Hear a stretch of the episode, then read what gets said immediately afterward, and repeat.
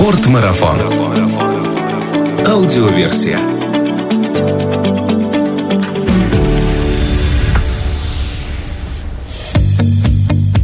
Здравствуйте, друзья! Это Артур Ахметов и «Спортмарафон. Аудиоверсия» – подкаст об активном отдыхе, путешествиях, снаряжении для приключений и обо всем, что с этим связано. Современному человеку, живущему в мегаполисе, очень часто приходит в голову мысль, что пора бы сменить обстановку и отправиться на природу. Речь здесь не идет об однодневных шашлыках с друзьями. Речь скорее о желании единения с природой, о желании сделать паузу и ненадолго замедлить бег своей жизни. Сразу встает вопрос, готовы ли мы отказаться от уютной постели в пользу пользу спального мешка, сменить кофемашину с зерновым кофе на газовую горелку, взвалить на плечи рюкзак вместо портфеля с ноутбуком в руке. Но не так все страшно. В нашей стране вслед за всем миром набирает серьезные обороты такой вид туризма, в котором вы наедине с природой, но при этом без лишения привычных вам комфортных условий. И называется это все необычным словом глэмпинг. Что это такое и как этим пользоваться, разбираемся сегодня вместе с Асей Репревой. Привет, Ася! Привет!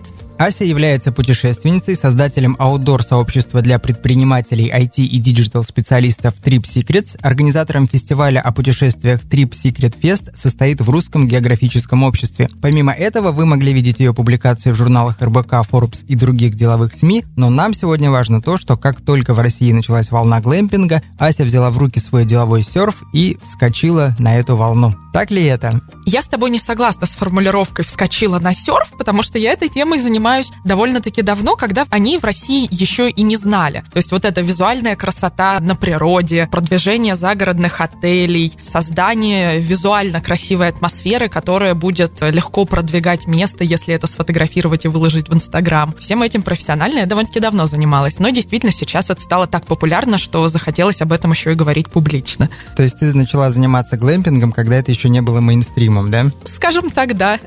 Хорошо, тогда тебе первый вопрос, он очень простой. Что же такое глэмпинг? Наверное, если разбирать сам термин глэмпинг, то довольно-таки очевидно, есть глэмпинг и гламур, есть кемпинг. Соответственно, сразу в голове всплывают какие-то гламурные палатки. Ну и, в принципе, это близко к правде, потому что это действительно палаткообразные какие-нибудь штуки и для людей, которые могут позволить потратить на это много денег и хотят при этом комфорта, как в дорогих отелях. И, наверное, если говорить о откуда это пошло, то здесь версии расходятся. Кто-то говорит то, что это пошло от сафари-тентов, когда богатые люди путешествовали по жаркой пустыне, им нужно было укрыться от жары, то, соответственно, здесь же появлялись люди с опахалами, подушки, всякая красота, дорогая красивая еда. Кто-то говорит, что это пошло от рыцарства королей Великобритании и подобных мест, когда были большие и продолжительные рыцарские походы. Людям нужны были хорошие условия высокопоставленные, поставлены, мы, соответственно, разворачивались такие мини-замки на природе. То есть мы благодарны возникновению глэмпинга различным караванам, которые раньше ходили по пустыне. Шел впереди какой-нибудь падишах, и за ним целая свита с верблюдами, еще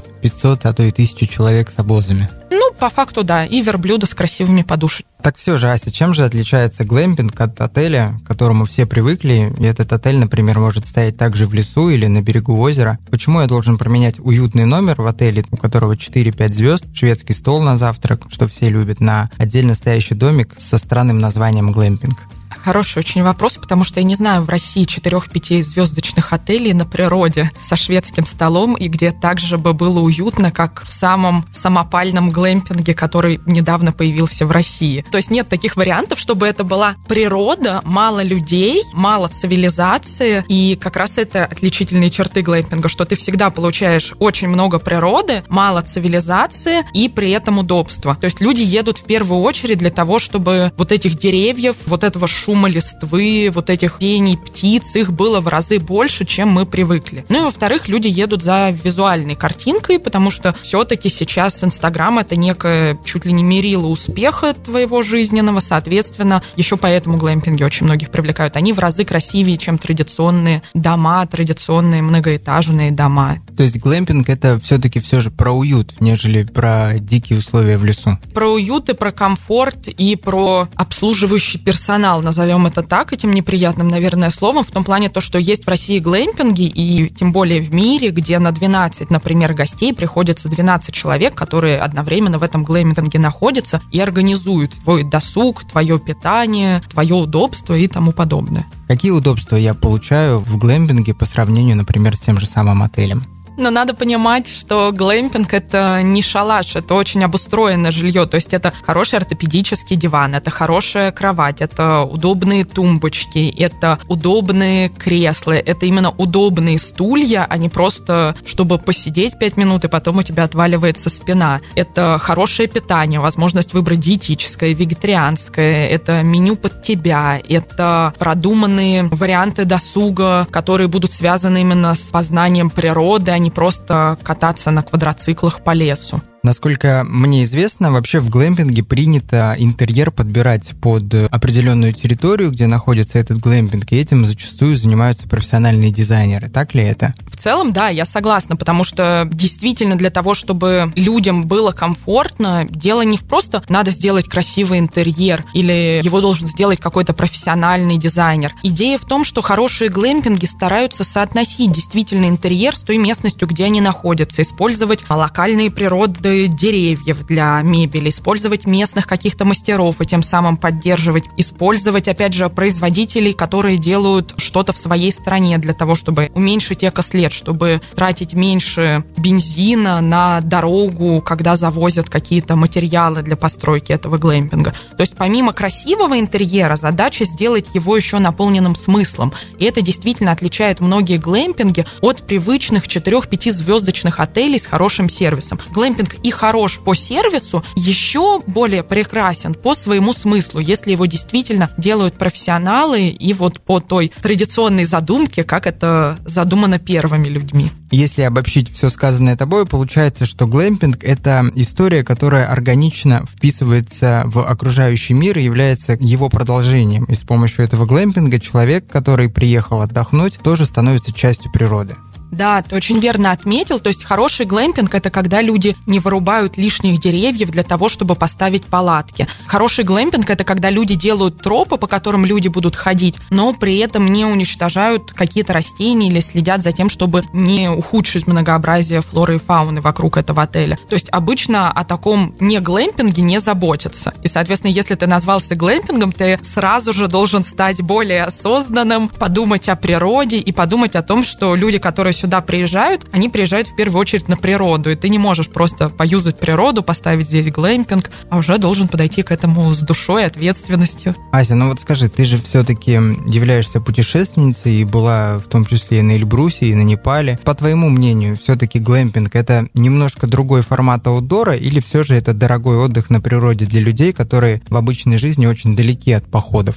Я скажу так, по тому, что я наблюдаю в России, это скорее люди воспринимают как альтернативу дорогому отелю. То есть это совершенно не аутдор аудитория туда ездит. Но при этом, если брать другие страны, где есть глэмпинги, там очень часто именно походники приезжают в глэмпинги, потому что походы становятся тоже со временем сейчас визуально красивыми. И люди хотят не просто поехать на природу, сходить в поход, а они хотят еще это сделать и красиво. Это действительно любопытное наблюдение мне кажется, что в целом аудитория будет пересекаться. То есть это будет и для тех, кто заменяет отель и просто хочет побыть на природе и никогда бы не решился ни с палатками куда-то, не погрязишь ли он целыми днями. И в то же время такие походники, но нового поколения, назовем их так, которые заботятся о том, как все это еще и выглядит. А вот если сказать о мировом опыте, о котором ты упомянула выше немножко, все-таки в других странах вот объекты глэмпинга, они возникают уже на территории традиционных маршрутов, маршрутов или наоборот возникают глэмпинги, а вокруг них уже возникают какие-то маршруты для путешествий?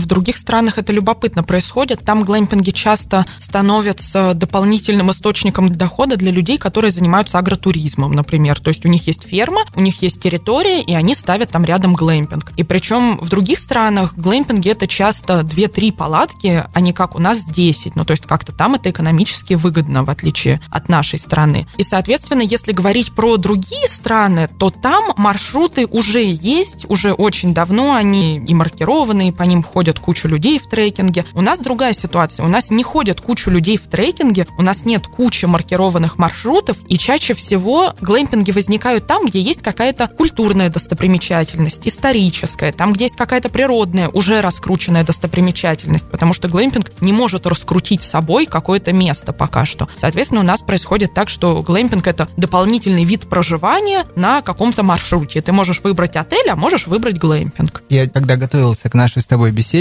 такую фразу прочитал, что если есть красивое место, где нельзя поставить отель, туда нужно поставить глэмпинг. Да, по-моему, это я как раз в своем фейсбуке написала. Я действительно согласна, то, что это хороший тест для тех, кто занимается именно созданием глэмпингов, потому что эти места обычно очень красивые, и в конечном счете туда этим можно завлечь людей. Но все равно мне кажется, что глэмпингу раскрутить какое-то место в наших российских реалиях это мало возможно. Давай тебе вопрос задам про красивые места. Тебе самой не кажется, что глэмпинг это такое своеобразное последствие болезни нашего общества Инстаграмом, когда, знаешь, просто фотографии на балконе отеля уже никого не удивишь, и нужно что-то новенькое такое, например, домик в виде сферы с прозрачной крышей или там вигвам, который стоит посреди поля, и ты на фоне него делаешь красивую фотографию. Отчасти согласна, отчасти нет. Мне кажется, это последствия трудоголизма и компьютеризации нашего общества. Это последствия того, что люди охреневают от городов, они смотрят вперед и не видят ничего, кроме бетонных 25-этажных зданий. Но это плохо влияет на психику, потому что исторически люди жили в другой атмосфере, в другой инфраструктуре, и, соответственно, они хотят от этого куда-то сбежать. Не у всех есть дачи, не так много в России хороших отелей, и, соответственно, в России это скорее ответная реакция на то, что людям плохо, но они привыкли к определенному уровню стандарта и могут по деньгам его себе позволить. Сейчас действительно люди в большей степени визуалы. Мы работаем за компьютерами целыми днями и смотрим на какие-то картинки в интернете, привыкли к красивому. Вот глэмпинг должен быть красивым, чтобы мы захотели туда поехать. Ася, поделись, пожалуйста, вот иностранным опытом, если можешь. В каких странах сейчас наиболее развит глэмпинг и что он собой представляет? Особенно глэмпинги развиты в Америке и Великобритании. Соответственно, что, если представлять хороший британский глэмпинг, мы увидим? Мы увидим две-три палатки, которые стоят так далеко друг от друга, что когда ты внутри них разговариваешь, то палаткам не слышно друг друга. Это во-первых. Но здесь мы говорим не про маленькую палатку двухместную, а палатку достаточно вместительную, правильно? Да, в которой есть кровати, тумбочки, может быть кухня, душ, уборная. Соответственно, это такая нифиговая маленькая квартира, назовем назовем это так. Причем еще есть какая-то верандочка, на которой можно что-то делать, еще обычно стол и гриль-зона какая-то. То есть довольно-таки много чем можно заняться, уже не отходя от дома. Соответственно, скорее всего, мы увидим какую-то красивую входную зону. То есть ты попадаешь туда и сразу, проходя через какие-то ворота, уже чувствуешь, что ты вот в глэмпинге. Во-вторых, ты сразу получишь много заботы о себе. То есть тебе расскажут, чем здесь можно заняться. Очень ненавязчиво, без каких-то продаж таких агрессивных, ты сразу сможешь попробовать какие-то местные блюда, потому что очень часто глэмпинги сотрудничают с местными фермерами, предпринимателями, и, соответственно, ты можешь вкусно перекусить, если еще не время обеда. Можно сказать, что глэмпинг — это такой своеобразный гастротуризм. Очень часто, потому что очень часто используют дикорастущие растения, нестандартные грибы, к которым мы привыкли, то есть это не белые подосиновики, подберезовики, а это даже не фиолетовые рядовки, это еще более экзотические какие-нибудь наросты на дереве, и не просто кислица там и какая-нибудь сныть и крапива, а неведомые травы, которые обычно мы обходим стороной. Ты сейчас столько неизвестных мне называла растений, что я Ну прям, вот. Так, я поеду в глэмпинг, наверное. Да, я имела в виду, что на самом деле в глэмпинге очень стараются по максимуму использовать то, что рядом, для того, чтобы человека очень сильно погрузить в культуру. Очень часто проводятся лекции с близ живущими людьми. Соответственно, очень в глэмпинге развито совместное принятие пищи. Это какие-то длинные столы большие, чтобы люди могли переобщаться в этот момент, перезнакомиться и как-то было покомфортнее начать говорить. И разойтись по своим палаткам. Да? Ну да. Никого больше не увидеть. Давай все-таки вернемся к Великобритании, к этим самым палаткам и как выглядит среднестатистический стандартный британский глэмпинг. Палатки у всех разные. Нет такого, что где-то это купольная палатка обязательно, где-то это тент какой-то коричневый, к которому мы привыкли, может быть, чуть больше. Где-то это домик на дереве. Соответственно, нет какого-то стандартного вида проживания. Чем изощреннее, тем лучше. Тем выше в рейтингах это место поднимается и становится более привлекательным. А то, что их объединяет, это как раз подход дресс-код, использование много всего локального, это большие столы для совместного принятия пищи, это в гости приглашение каких-то рядом проживающих местных интересных, это удаленность друг от друга, то есть чтобы в палатках не было слышно друг друга, это две-три палатки, чтобы людям было комфортно, они такая толпень ходят по природе, и ты в итоге вроде бы хотел от этой толпы сбежать и снова ее получить. Соответственно, это вот то, что основное, что ты получишь, опять же, в хорошем глэмпинге есть на улице обогреватель. То есть, когда ты сидишь на верандочке, и если это осень, то есть понятно, что глэмпинг это чаще всего сезонная штука. Но если в России это там 4 месяца, то в Великобритании это те же 4 месяца. И они просто удлиняют этот период тем, что ставят тепловые пушки. Соответственно, ты сидишь на улице, тебе тепло. Кто-то делает в домиках, палатках камины, кто-то кинотеатры на улице, кто-то делает, не знаю, сплавы на плотах, одно из развлечений. То есть развлечения у всех разные. А суть одна, что это очень комфортно, там есть нормальный душ, там есть чаще всего доступ к воде, и есть какие-то маршруты, на которых ты можешь развлекаться. И все это хочется еще фотографировать, потому что все это так безумно красиво, что ты действительно восхищен каждой мелкой деталькой. А если какой-то конкретный пример в Великобритании, чтобы наши слушатели могли посмотреть, о чем ты сейчас говорила? Ну, я, наверное, не конкретный пример скажу, а скажу сайт glamping.com. Если вы не по России путешествуете, а по Азии, по Америке, по Европе, по Новой Зеландии, Австралии. Можно зайти туда и прямо намечтаться, напланировать и обалдеть от того, насколько это бывает разнообразно. То есть это бывает как цыганский домик, который возникает на одну ночь. Есть глэмпинги, которые каждый месяц перемещаются, поп-ап глэмпинги. Есть глэмпинги, которые стационарны. Есть глэмпинги с прозрачной крышей, где есть наблюдение за звездами и телескопы. То есть все развлекаются как могут. Про Великобританию мы поговорили, Соединенные Штаты, там что с глэмпингом? Там все прекрасно с глэмпингами, там люди намного раньше, чем в России, начали осваивать туризм на своих территориях и заниматься им. Там очень много хороших отелей около заповедников, очень-очень близко, тебе не надо ехать там 5-7 часов. И при этом они находятся не в каких-то деревнях, где параллельно еще очень много домов и цивилизации, а в отдаленных сразу местах, соответственно, это просто такая мечта, что ты можешь каждый день ходить в какие-то трекинги и возвращаться в очень красивое и удобное место каждый вечер. И там довольно-таки развито. Но, опять же, национальный заповедник, по которому очень много людей ходит, где очень много маршрутов. Также можно там остановиться в красивых домиках, которые тоже вполне можно назвать глэмпингами как-то в России в заповедниках перенимают вот этот опыт США? Будут ли появляться глэмпинги в наших заповедниках? И вообще, что сейчас конкретно происходит на рынке глэмпингов в России? Сейчас очень интересное время. Ну, во-первых, если говорить про заповедники, то есть особо охраняемые природные территории. У всех статус охраны разный. Но в целом статус таков, что ничего там строить и делать нельзя, потому что это повредит. Заповедник в целом экологи, биологи вполне праве так считать. Они научные сотрудники сотрудники, а не мы. Но, тем не менее, люди очень хотят в них ходить, очень хотят, чтобы была инфраструктура оборудована, были мусорки. Потому что, например, в Новой Зеландии, когда идешь по заповеднику, стоит вендинговый автомат, и ты можешь просто взять сэндвичи, и эти сэндвичи периодически обновляются. Или стоит раздельный сбор мусора, фонтанчик, откуда ты можешь попить, а навесики, столы. У нас пока что только навесики, столы и максимум иногда указатели. Куда идти, направление и не более, скажем так. Несите вендинговый автомат в рюкзаке.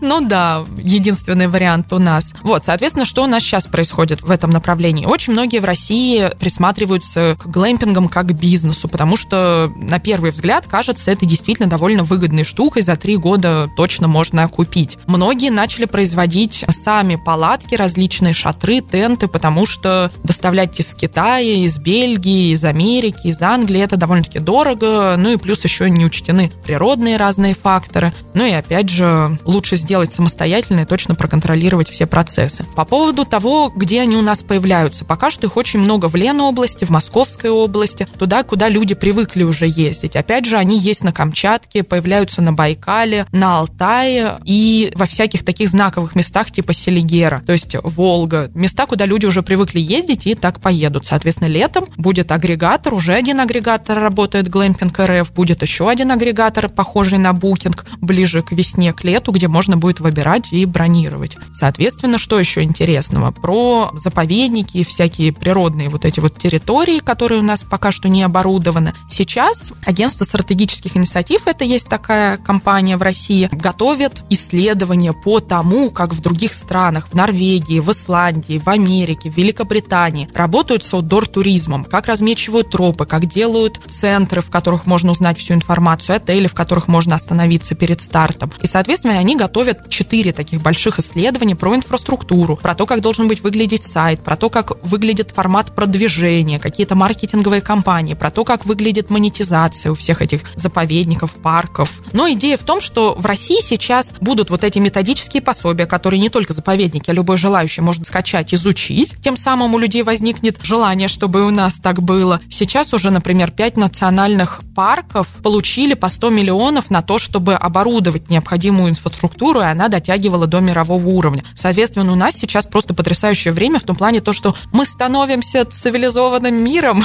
и у нас все становится так же, как у других уже, правда, 10 лет назад было, но тем не менее, у нас любой желающий сможет ходить в походы, это будет не так страшно, это будет безопасно, это будет экологично, это будет удобно, самое главное, и главное, эту информацию можно будет найти в интернете, а не как сейчас нужно про глэмпинги узнавать у какого-то знатока глэмпингов, про тропы узнавать у знатока и отшибленного походника, про маршруты узнавать вообще неизвестно где. И в итоге все движется в очень правильном направлении, мне кажется. Я буду надеяться, что все, что ты сказала, действительно движется туда, куда ты сказала, и у нас действительно все станет более цивилизованным, и глэмпинги нам в этом помогут. Ты упомянула сайты glamping.com и российский агрегатор Glamping.rf, а вообще принято ли владельцами глэмпинга размещать свои объекты на Booking.com, Airbnb и вот других традиционных, привычных нам площадках, или все-таки там их искать не стоит, лучше в специализированные сервисы? На Airbnb они точно есть, на букинге они точно есть, поэтому искать там их точно стоит, ну, по крайней мере, если вы едете не по России. А если там пометка, что это глэмпинг, или это будет просто отель, или бунгало? По виду будет понятно, что это что-то напоминающее бунгало и почему-то стоит как четырехзвездочный отель. И сразу станет понятно, что что-то тут не то. Наверное, там есть какие-то дополнительные услуги, надо посмотреть картинки, потому что в целом глэмпинги стоят э, от 4000 ночь до 8 в среднем. То есть это за палатку, в которой за домик слэш-палатка умещается 2-4 человека. Цена такого не самого дешевого номера в гостинице. Да, выше среднего, можно даже ну, сказать. Да, я бы сказала, что это не всем комфортная однозначно цена, но по тому, что там предоставляется, и по тому, что пришлось сделать организаторам, это единственная возможная цена просто. Либо это не будет существовать. Мы с тобой, в общем, разобрали, что такое глэмпинг, как он возник и чем он отличается от традиционных отелей, и чем он отличается от обыкновенного кемпинга. Хочется с тобой посмотреть примеры конкретных глэмпингов, которые находятся на территории Российской Федерации. Как ты думаешь, сайт glamping.com нам поможет в этом? Или все-таки glamping.rf? Есть ли российские объекты на glamping.com? Я не знаю, кстати, есть ли российские объекты на glamping.com, мне кажется, нету. И более того, Glamping РФ нам тоже в этом не поможет, потому что тот глэмпинг, который я хочу посоветовать, его, честно говоря, можно только найти, зная, что он есть, как бы безумно это не звучало. То есть мне очень нравится глэмпинг леса море, у них есть э, на Волге точка, и главное, мне нравится то, что они на Алтае сделали. То есть это совсем дорого, конечно, я там даже сама не была, но мне кажется, это очень здорово. Ты можешь попасть туда только на вертолете, они туда завозят тебя, угу. и, соответственно, ты живешь в абсолютно дикой природе, в очень красивых палатках, где очень о тебе заботятся, и очень свежая и вкусная еда, и интересно. Ну вот смотри, Ася, да, ты говоришь, что это глэмпинг, а я нахожу их в интернете, и они называют себя первый в России комфортный кемпинг на острове и в лесу. То есть они до сих пор не осознали, что они являются глэмпингом, или они просто немножко, можно сказать, чураются этого непривычного еще российскому слушателю слова и называют себя до сих пор кемпинг? Мне кажется, в России просто слово глэмпинг есть пока что в головах у людей типа меня, у маркетологов, продюсеров, которые занимаются этими проектами, проектами. И в целом да все. То есть остальные скорее поймут слово кемпинг или просто какой-то загородный отель в палатках и очень комфортный. То есть, мне кажется, они избегают этого слова просто, чтобы не быть непонятыми. Ну вот если зайти как раз на их канал в Инстаграме, и люди, которые действительно пришли за кемпингом, они поймут, что это действительно не кемпинг, а это является чем-то слишком красивым и как будто на свадьбу сюда. Очень красивым мы приехали. И надеюсь, что эти люди теперь знают этот термин, о котором мы сегодня говорим, потому что фотографии действительно потрясающие. Здесь палатки стоят посреди красивого соснового леса. Острова, самое главное, если ты смотришь ближнюю их точку. Да, я смотрю, тут лес, комфортные кровати, деревянная мебель. Да, при всей моей любви к Икее, я считаю, что хороший глэмпинг не должен использовать такое базовое решение, как Икея, и как раз этот глэмпинг тоже этого не делает. И здесь он интересен тем, что ты приезжаешь в определенную точку, дальше тебя встречает человек на лодке, и человек на лодке тебя довозит до этого острова. И ты, соответственно, абсолютно сам с собой, сам с природой. Посмотрите сами в Инстаграме «Лес и море» — это ни в коем случае не не реклама, потому что мы сегодня Потому говорим... что они уже закрылись в этом году. А, ну, на следующий можете запланировать, да, но не поэтому, потому что наша тема сегодня глэмпинг, и без конкретных примеров достаточно трудно. Может быть, еще какие-то примеры действительно хороших объектов у нас?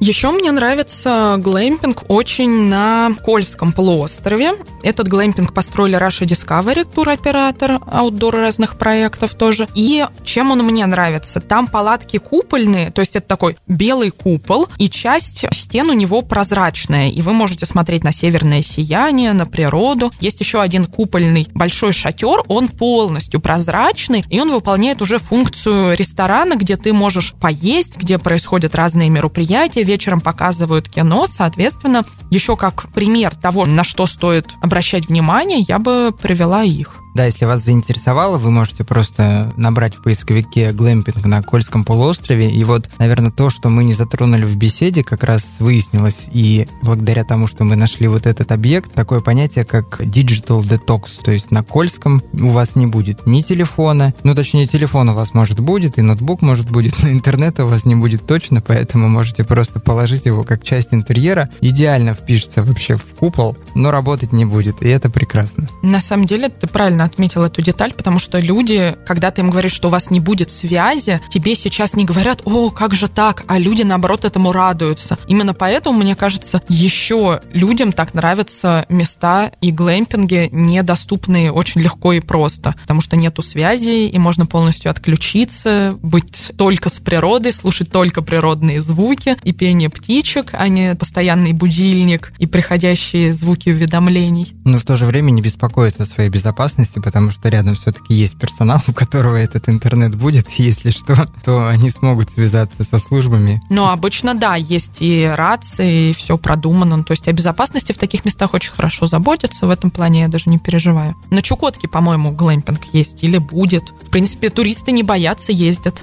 Хочу тебе задать такой вопрос. Вот если бы ты была не ограничена в финансовых средствах, если бы тебе сказали, любая точка на земном шаре, где ты захочешь, построй там глэмпинг. Какой бы был это глэмпинг и где бы он располагался? Просто какой-то космически сложный вопрос. Это вроде бы идеальная ситуация, ответ должен быть. Строительство глэмпинга на Международной космической станции мы исключаем только на Земле. Так, у меня профессиональные деформации и проблемы. Я не могу назвать просто красивое место, потому что как маркетолог я его не исследовала. Легко ли туда добраться, насколько место востребовано. Но я точно могу сказать, что это будет хвойный лес. Там точно должна быть вода, какое-то озеро, в котором можно купаться. Точно здорово, если бы там были горы, потому что я их обожаю. А потому какой это глэмпинг будет, о, это потрясающе. Я прям хочу ответить на этот вопрос. Это будет очень милый, социально ответственный глэмпинг, потому что мы будем приглашать к работе местных, мы будем приглашать местных фермеров, мы будем использовать очень много местных продуктов. Соответственно, придумаем для местных детей какие-то развлечения для того, чтобы человек не приезжал на природу и не оставался в своем привычном коконе, а он действительно изучал природу вместе с людьми, которые ее населяют. Мне кажется, это очень очень важно по отношению к какой-то территории. Там будет большой акцент на еду, то есть она будет очень разнообразная, натуральная, она будет из тех продуктов, которые там растут, и, соответственно, там будет очень высококлассные повара, но при этом там будет гриль, возможность разводить костер, и любой желающий сможет сам или купить продукты, или привезти продукты, и там что-нибудь приготовить. Во-вторых, там обязательно будет продумано 100-500 вариантов досугов на случай плохой погоды, потому что у нас с этим в России проблемы, и просто сидеть в палатке – это самое унылое, что можно придумать в этот момент. Там обязательно будет штатный астроном, который будет рассказывать о звездах, которые вы видите каждый вечер. Там обязательно будет прозрачный потолок, либо возможность пойти в какой-то еще домик, где будет прозрачный потолок и всю ночь спать под звездами. Там будет много животных, но каким-то образом люди им не будут мешать. Я не знаю, как это реализовать, но просто я очень люблю животных, и мне хотелось бы, чтобы люди видели, какие они прекрасные, и что не стоит их убивать лишний раз. Неограниченное количество денег. Боже, я просто сейчас нафантазировала, не хочу никому рассказывать. Вдруг кто-то реализует мою задумку. Как раз-таки, почему я задал тебе этот вопрос? Я надеюсь, что вот то, что ты сейчас описала, мы с помощью нашего подкаста, с помощью слушателей запустим в космос, и эта идея с космоса тебе вернется, и в скором времени появится у нас глэмпинг от Аси, и я тебе обещаю, я в него обязательно первый запишусь и поеду ну, он был в нем бы отдохнуть. хорош. Да, я согласен с тобой. Он был бы прекрасен. Ася, спасибо тебе большое, что нашла время в своем плотном городском графике и пришла сюда поговорить об этой замечательной истории, которая помогает людям как раз-таки из этого плотного графика вынырнуть в природу. В конце подкаста у нас у каждого гостя есть возможность чего-нибудь пожелать слушателям. О, я желаю слушателям почаще сбегать из города, потому что, мне кажется, для всех нас здесь очевидно, что один день, проведенный не в городе, дает силы на еще одну плодотворную недельку самореализации и работы. Поэтому любите себя, не надо себя истощать до изнеможения, ну и тем более сейчас такая осень, у многих какая-то осенняя хандра, а на самом деле осень тоже прекрасна, если завернуться в свитерок и погулять, а потом дома вкусно поужинать с друзьями. И не стоит упускать упускать возможности уютных вечеров. Я бы вот так вот сказала. Тогда я тебе желаю этой осенью, зимой, да может даже и весной побольше таких уютных вечеров с друзьями. Надеюсь, с тобой еще встретимся и поговорим о каких-то еще интересных вещах и тенденциях в мире аутдора. Спасибо тебе еще раз. Пока. Спасибо, пока.